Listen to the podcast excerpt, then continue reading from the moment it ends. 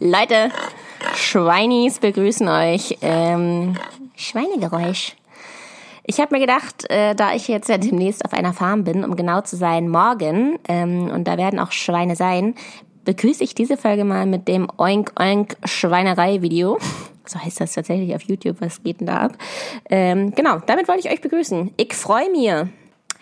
Ich bin tatsächlich gerade auf den Philippinen und apropos Schwein, mir ist Schweine heiß.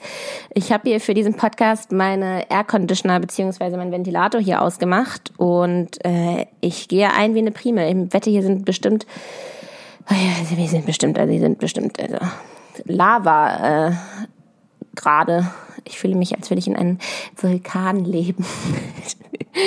Damit ihr ein Gefühl kriegt, wie warm mir gerade ist. Ja, ich bin auf den Philippinen. Es war eine sehr lange Reise her, um genau zu sein, 20 Stunden. Und ähm, ich habe ganz lange überlegt, wie ich das jetzt mache, denn es ist gerade Sonntagabend, äh, 20 vor 9. Und äh, ich weiß, ich habe nicht viele Pflichten. Meine einzige Pflicht, die ich habe, ist sozusagen äh, montags meinen Podcast rauszubringen. Das nehme ich auch sehr ernst, aber mir war es so wichtig, dass ich da schon den ersten Eindruck von meiner Farm erzählen kann. Und da bin ich ja erst morgen. So. Und das ist eigentlich immer gar kein Problem, weil ich nach der deutschen Zeit euch immer sieben Stunden voraus bin. Und wenn sozusagen mein Montag schon vorbei ist, dann ist bei euch immer noch Montag. Obwohl ich mir immer vornehme, dass der Podcast möglichst früh rauskommt, also möglichst morgens immer. Ähm, ja, muss ich ja irgendwie trotzdem davon ausgehen, dass ich erstmal da bei dieser Familie aufgenommen werde und bestimmt gibt es ein langes Abendessen und da will ich dann nicht sagen, ja, Peoples, äh, nett bei euch, aber ich wollte jetzt hier erstmal meinen Podcast aufnehmen und ich weiß auch nicht, wie mein Zimmer da sein wird. Ich werde mir das auf jeden Fall teilen, das weiß ich und ich weiß auch nicht, ob das ein geschlossener Raum ist oder ob ich da gefühlt unter so einem Baum liege einfach nur.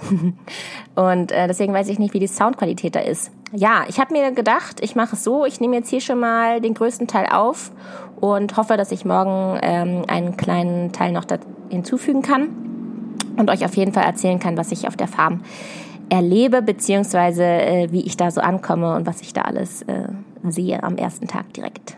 Ja, und zack, schlittern wir schon direkt äh, in die Folge hinein, ohne dass ich euch sagen werde, was uns in dieser Folge erwartet. Denn äh, ich finde immer, wenn ich euch das vorne vorweg einmal so sage, was alles drankommt, dann ist das so, als würde man jemandem ein Ü-Ei schenken, ein Ü-Ei schenken und schon vorher sagen, was da drin ist.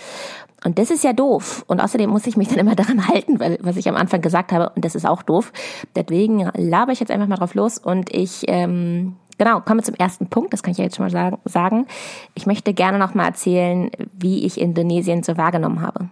Ja, ich habe es ja bereits schon ein paar Mal erwähnt. Ich möchte immer erzählen, wie das Land so ist für die Menschen, die seltener im Ausland sind, beziehungsweise vielleicht auch noch gar nicht im Ausland waren.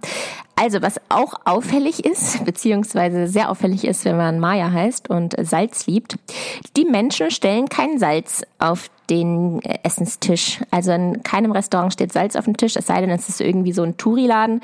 Dann haben die das schon verstanden, dass man da sowieso immer nach Salz oder nach Pfeffer fragt, aber sonst gibt, steht da einfach nichts. Oder es steht da Ketchup und Soße, also so eine süß-saure, eher so eine scharfe Soße.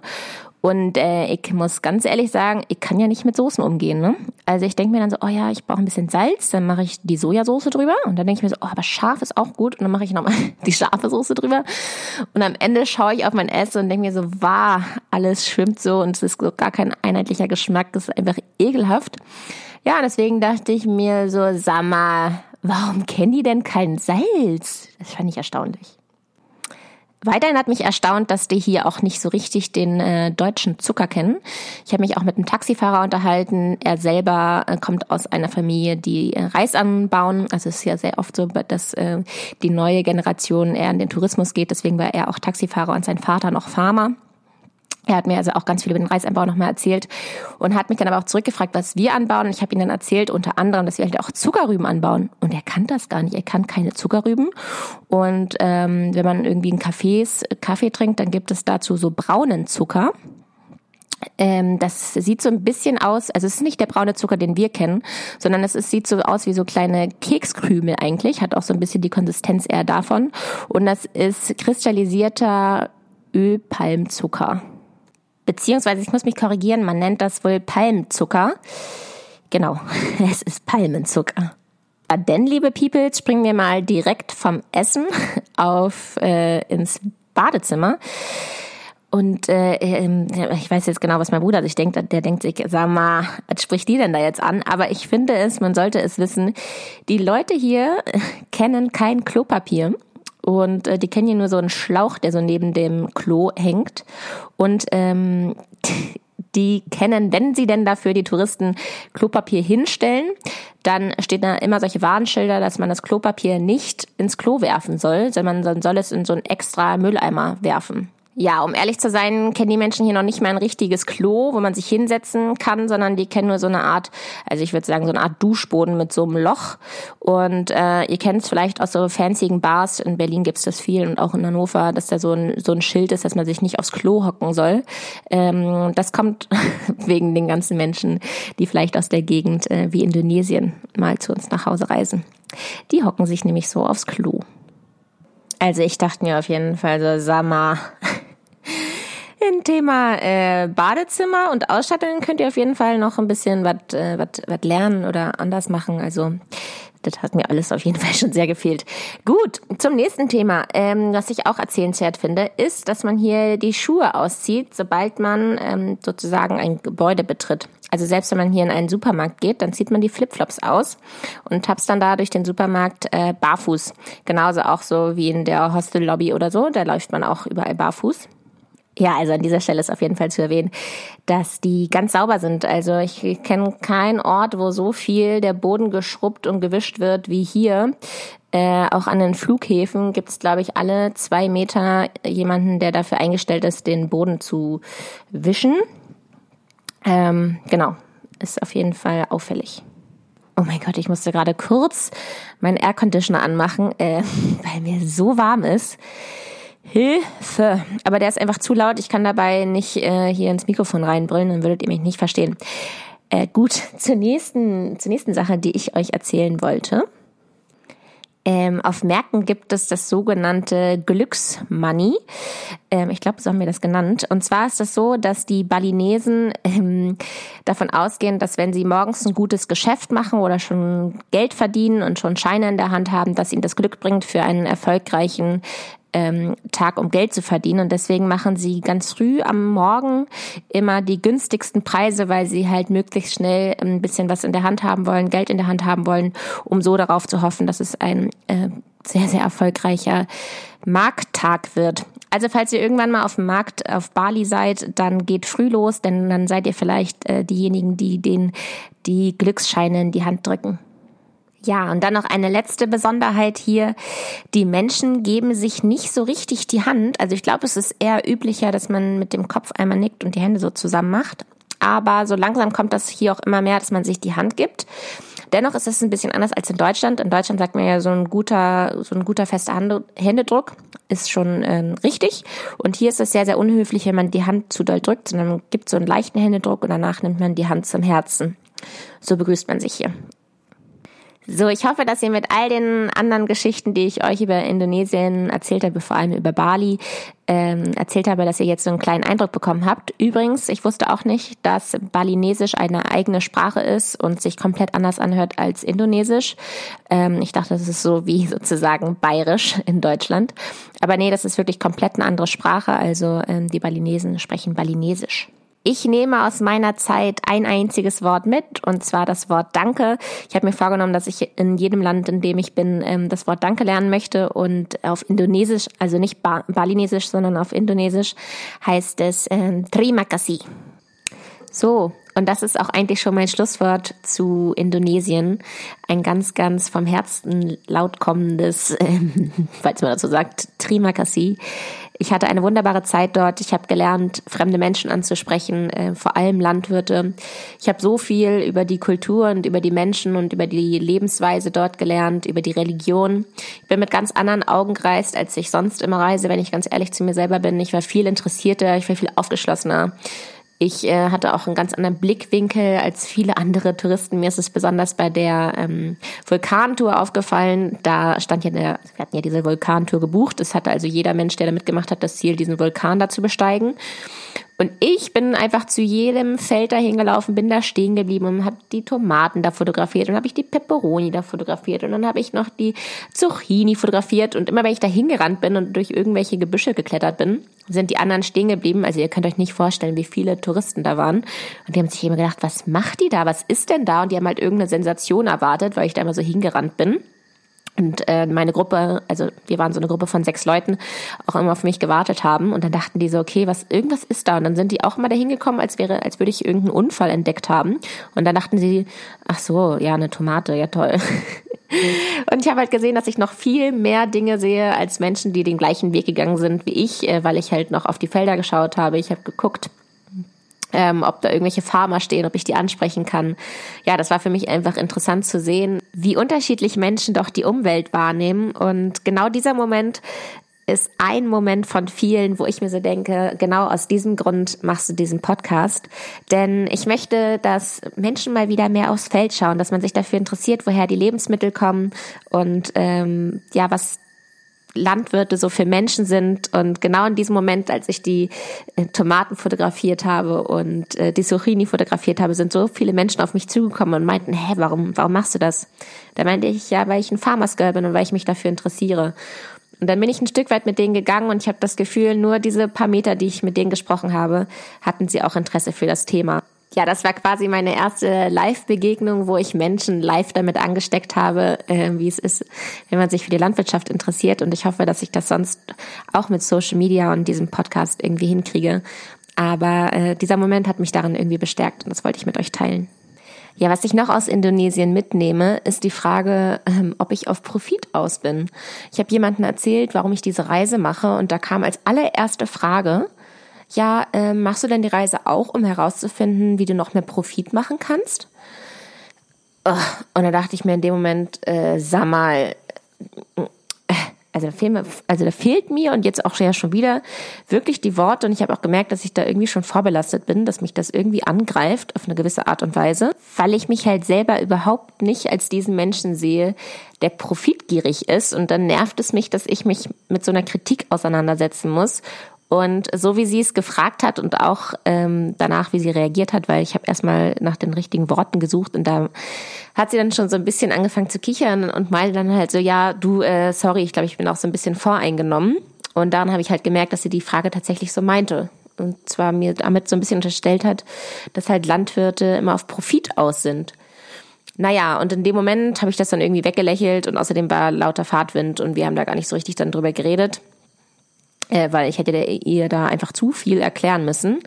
Aber für euch, ähm, für diejenigen, die zumindest nicht meinen Blog gelesen haben, ähm, mir ist es wichtig, dass jeder weiß, dass Landwirte auch Unternehmer sind, denn sie führen ein Unternehmen und bis es am Ende zu dem Produkt kommt, geben sie viel Geld aus und deswegen ist es auch einfach wichtig, dass Geld reinkommt.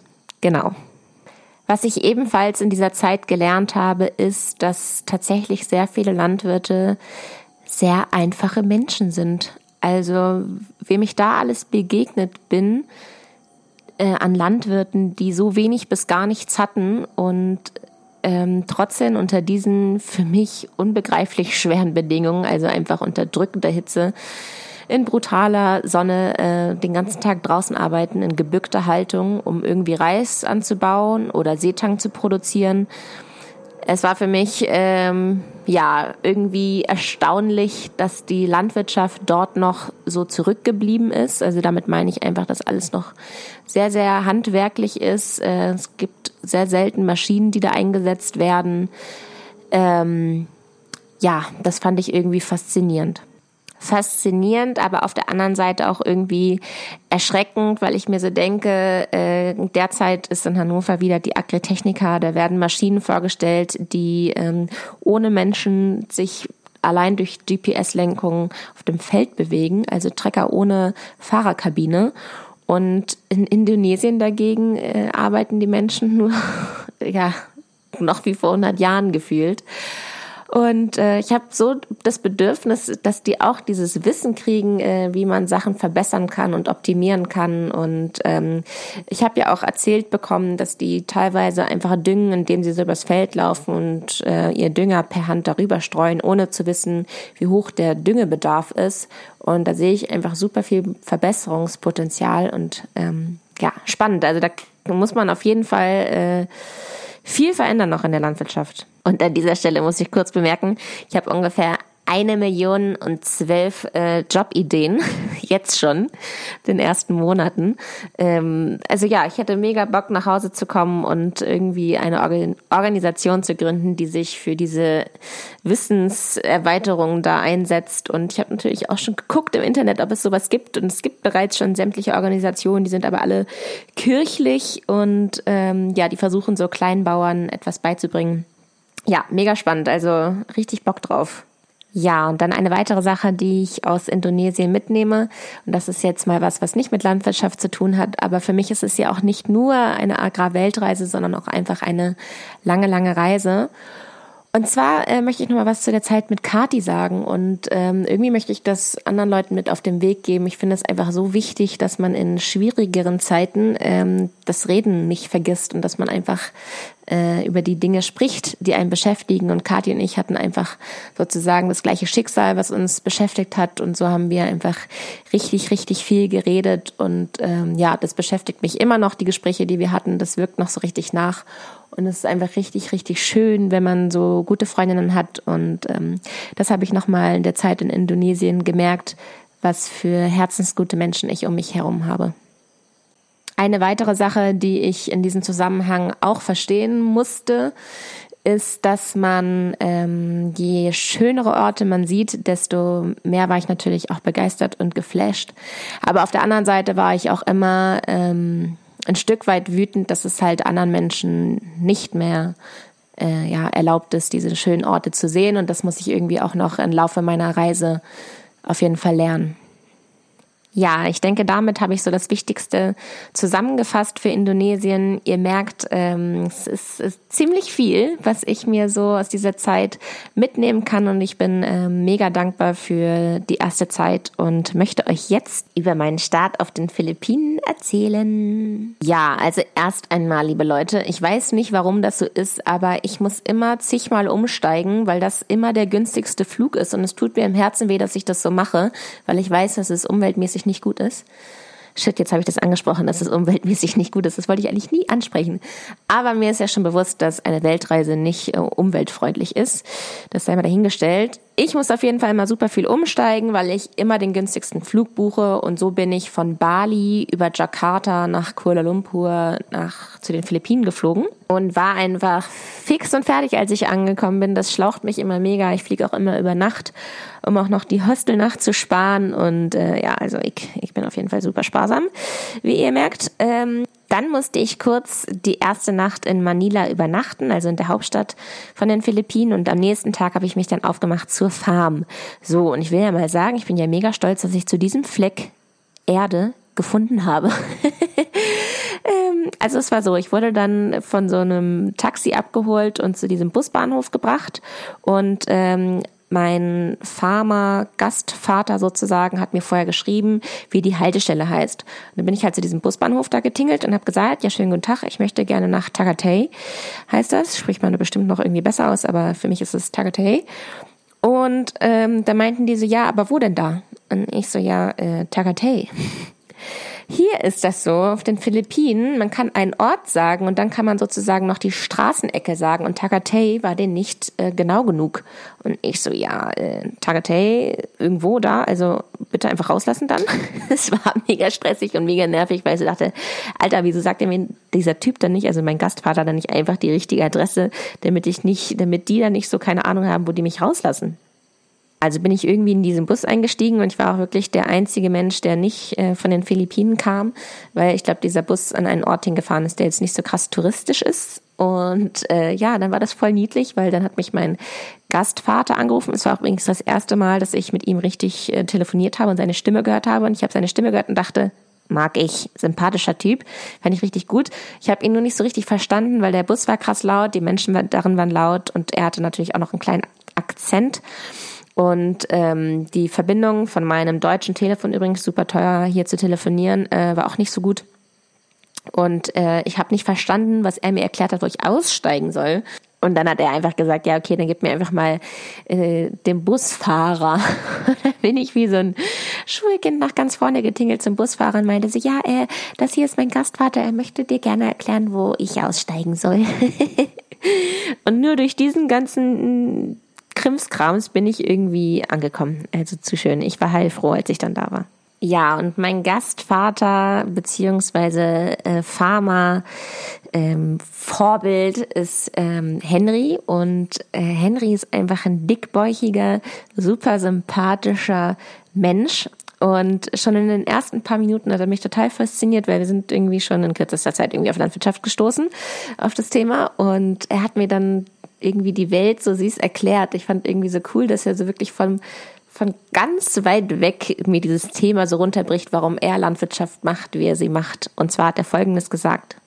Er meinte nämlich zu mir, also Maja, schau mal, die Welt, die besteht aus 70 Prozent Wasser. So. Also hast du noch 30 Prozent Land. Und dieses Land kann man trotzdem nicht komplett für Landwirtschaft nutzen.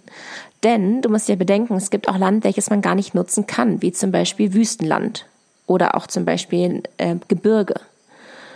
So, das kannst du also auch schon mal alles streichen. Und dann gibt es noch die großen Städte und äh, die sämtlichen ähm, Straßen, die auch nochmal ähm, landwirtschaftliche Fläche sozusagen wegnehmen. Und am Ende hast du, und dann hat er, glaube ich, gesagt, vier Prozent. Und mit diesen vier Prozent Land musst du die Menschen ernähren. Ja, und äh, ich hatte das schon tausendmal gelesen, denn ähm, das ist auch ein Satz, den man lernt, wenn man Landwirtschaft studiert hat. Und es ist auch gerne ein äh, Satz, der ähm, auf landwirtschaftlichen Messen zu lesen ist. Aber irgendwie war es nochmal was anderes, das von ähm, so jemanden erzählt zu bekommen aus dieser Perspektive. Und es hat irgendwie, hat es mich bewegt. Ich fand es irgendwie cool. Ab diesem Moment dachte ich mir so, wie schön, dass ich die nächste Zeit von dir lernen darf. Ja, dann hat er mich nach Hause gebracht zu seiner Farm. Ich bin ausgestiegen und bin in einer grünen Oase äh, angekommen. Also hier surrt und summt es überall. Es ist so schön. Ähm, auch in meinem Zimmer, in dem ich untergekommen bin, gibt es sozusagen keine richtige Tür und kein richtiges Fenster, sondern nur so eine Fliegengitter. Und äh, ich habe die ganze Zeit die Naturgeräusche als äh, realen Sound um mich herum. Ich finde es so schön. Ja, ich habe dann erstmal eine sozusagen Hoftour bekommen und äh, er hat alles abgepflückt und mir vor die Nase gehalten und hat gesagt, hier riech mal und schmeck mal und probier mal und kennst du dies und kennst du das. Also von sämtlichen Teesorten bis irgendwelche Kräuter oder ja, dann schaue ich auch von der Bananenplantage und ach, das war so schön und ähm, dann sind wir noch in seinen Schweinestall gegangen und da war er auch mega stolz und meinte so, riechst du was? Und ich so, äh, nee. also ja, das ist so, weil, ähm, weißt du, Schweine sind ganz saubere Tiere und äh, Schweine machen immer nur in eine Ecke und das säubern wir jeden Tag einmal diese Ecke und das sammeln wir dann und benutzen diesen Haufen dann später als Dünger und deshalb riechst du hier nichts. Und das waren auch nicht die Schweine, die wir so in Deutschland kennen, sondern das waren schwarze Schweine mit schwarzem Fell, alle mit einem langen Ringelschwanz und ähm, alle mega interessiert. Ja, das fand ich richtig, richtig toll. Ich bin mal gespannt, ähm, wie gut ich hier das Fleisch essen kann, denn ähm, wir werden auch ein Spanferkel essen. Äh, ich weiß nicht, irgendein Schweineessen werden wir hier auf jeden Fall haben. Das hat er mir schon erzählt. Und ich habe schon mit seiner Frau gesprochen und die hat mir witzigerweise erzählt, äh, beziehungsweise weiß nicht, ob es witzig ist, aber sie hat mir erzählt, dass sie diese Schweine hier nicht essen kann, weil ähm, sie das nicht ertragen kann, dass sie ihre eigenen Schweine isst. Dann dachte ich mir so, okay, aber wenn du, also das ist doch gerade schön, sozusagen, dass du weißt, dass diese Schweine hier ein gutes Leben hatten. Aber sie meinte, es täte ihr so leid. Ja, also ich glaube, da gibt es äh, unterschiedliche Meinungen zu. Die einen finden es gerade toll, wenn sie wissen, dass das äh, Schwein ein gutes Leben hat und die anderen denken sich so, ich kann doch nicht mein eigenes Schwein essen. Ich bin gespannt, ob ich das überhaupt kann dann noch, wenn ich hier so viel mit diesen Schweinen zu tun hatte. Ich weiß aber, dass die hier ein gutes Leben haben und wenn man sich dafür entscheidet, Fleisch zu essen, sollte man sowas auch können. Das habe ich ja nun schon mehrmals hier in meinem Podcast gesagt. Ja, nun wieder zurück zur Hofführung von Henry und mir. Henry ist dann, nachdem wir in dem Schweinestall waren, hat er mich zu einem Schild geführt. Das war ein, ja, ein alter Holzbalken, auf den reingeritzt war, ähm, folgendes. Happiness is found in the simplicity of your heart. Ich muss das jetzt an dieser Stelle einmal übersetzen, weil ich weiß, dass meine, mein Omachen zuhört. Und zwar heißt dieser Satz, das Glück liegt in der Einfachheit deines Herzens ja, er hat mich dann da vorgestellt und meinte, und nach diesem Satz hier ähm, basiert alles, wie wir handeln und wie wir arbeiten und was uns wichtig ist. Ja, dann wurde es ein bisschen religiös, denn er meinte dann, also weißt du, weil ähm, Gott hat uns ja schon alles gegeben und ähm, wir müssen nur verstehen, wie wir es richtig anwenden und deshalb soll alles ganz einfach an der Basis bleiben und wir sollen einfach einfach denken und mit dem arbeiten, was uns Gott gegeben hat. Ja, an dieser Stelle endete die Hoftour und damit auch dieser Podcast. Ich habe noch so viel mehr zu erzählen und auch schon so viel mehr erlebt, aber ich muss das jetzt hier mal ein bisschen zum Ende bringen. Und äh, ich freue mich riesig, dass ihr wieder alle zugehört habt und ich hoffe, dass ihr gespannt auf die nächste Folge seid. Ich habe mir gedacht, einen kleinen lockeren Schwung kann ich am Ende noch erzählen. das erzähle ich jetzt extra für meinen Papi, denn ähm, ja, liebe Leute, es war ja jetzt schon mehrmals auch in diesem Podcast Thema. Ich versuche möglichst wenig Geld auszugeben und irgendwie mein Geld beisammen zu halten, weil ich weiß, dass ich noch lang genug unterwegs bin. Und ähm, ja, da saß ich doch neulich in einem Restaurant und habe eigentlich mit einer Freundin telefoniert. Dann klingelte mein Handy oder beziehungsweise blinkte auf mein Handy auf, dass ähm, Papilein anruft. Und dann habe ich zu meiner Freundin gesagt, du hier, warte mal, äh, mein Papi ruft gerade an, ich gehe da mal eben dran. Und ich hatte mit meiner Freundin über WhatsApp telefoniert. Also habe ich meine Freundin weggedrückt und bin ans Telefon gegangen und habe dann ungelogen 20 Minuten mit meinem Papi gequatscht, der zu seiner Zeit mit Omachen am Esstisch saß und die hat mich einfach sozusagen dazugestellt ähm, während des Mittagsessens. Ja, wir haben dann 20 Minuten Banales und nicht Banales und einfach mal hin und her gequatscht, wie man das so tut. Und dann meinte er irgendwann so, ja, ähm, du, ich glaube, es wird jetzt langsam ein bisschen teuer. Und ich so, äh, wieso? Wir telefonieren noch über WhatsApp. Und er so, nee, ich hab dich einfach mal so angerufen. Da dachte ich mir so, sag mal, Hauptsache, ich bin hier in den letzten Löchern und versuche hier mein Geld beisammen zu halten, um dann irgendwie für 60 Euro zu telefonieren. Also keine Ahnung, wie teuer eine Minute ist, aber ich denke mal schon so zwei bis drei Euro. Und äh, ja, liebe Grüße schicke ich raus an meinen Herrn Papa, der mal wieder den Vogel abgeschossen hat diese Woche. ich habe ihn sehr lieb. Ich habe ihn wirklich sehr lieb und das wollte ich dir eigentlich an dieser Stelle nur sagen. Ich habe dich lieb, Papilein. Ja, kommen wir zur nächsten Kategorie. Ich wollte das hier eigentlich gerade schon abmoderieren, aber mir ist aufgefallen, ich habe ja echt noch ein paar Sachen hier zu erledigen, nämlich meine Widmung und meine, meine Ich wünsch mir was ähm, Situation hier. Ja, äh, da muss ich mir jetzt gerade spontan mal was überlegen gefühlt. Ja, mein Wunsch hat mit der Einfachheit zu tun. Und zwar muss ich mich zurückerinnern an die Zeit in Neuseeland. Ihr wisst ja, ich wurde damit überrascht, dass ich mich doch selbst versorgen muss. Und äh, ich war ja so erstaunt, dass die Preise da so hoch sind. So, und ich wollte unbedingt frische Sachen mir auch kaufen, weil ich keinen Bock hatte, wenn ich dann irgendwie den ganzen Tag arbeite, dass ich dann reinkomme und mir da irgendwie die ganze Zeit eine Chips reindrücke. Also wollte ich mir frische Sachen kaufen und ich stand vor den Tomaten. Und die Tomaten haben pro Kilogramm 11 Euro gekostet. Und ihr wisst nicht, wie lange ich davor stand. Ich habe überlegt, nehme ich jetzt drei. Maja, überleg mal, wie viele Tomaten isst du? Brauchst du drei oder brauchst du zwei? Oder willst du dir wirklich drei gönnen? Ja, und am Ende habe ich, glaube ich, zwei mitgenommen.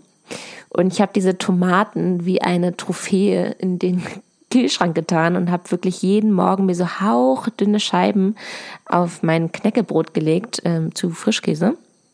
Und da ist mir mal aufgefallen, wie wichtig das doch ist, dass man Lebensmittel wertschätzt und halt auch mal richtig verwendet. Also damit wollte ich darauf zuspielen, dass wir zu viele Lebensmittel einfach wegschmeißen und das gar nicht richtig wertschätzen, was das für tolle Lebensmittel sind. Und äh, ja, da wollte ich euch daran erinnern, ähm, ja, dass diese Basics einfach äh, wertvoll sind und dass nicht jeder Mensch sich so viel davon leisten kann und dass wir in Deutschland schon sehr, sehr verschwenderisch damit umgehen. Ihr wisst, ein Drittel aller Lebensmittel werden weggeschmissen. Ja, und da wollte ich euch äh, mit diesem einfachen Wink nochmal sagen, achtet drauf, dass ihr wirklich alles aufesst und verwendet und verwertet oder es auch einfach in den Kompost tut und irgendwie den Pflanzen wieder zurückgibt. Ja, also wieder zurück zur Einfachheit. Ja, dann zu meiner Widmung. Diese Folge möchte ich gerne meiner Liri widmen, auch einer meiner Lieblingsmenschen aus Hannover. Ähm, sie ist diejenige, die mich auf die Idee gebracht hat, einen Podcast zu machen, denn ähm, Liri ist eine super motivierende Person, die immer einen pusht, Gutes zu tun und äh, zu denken, dass man auf den richtigen Weg ist.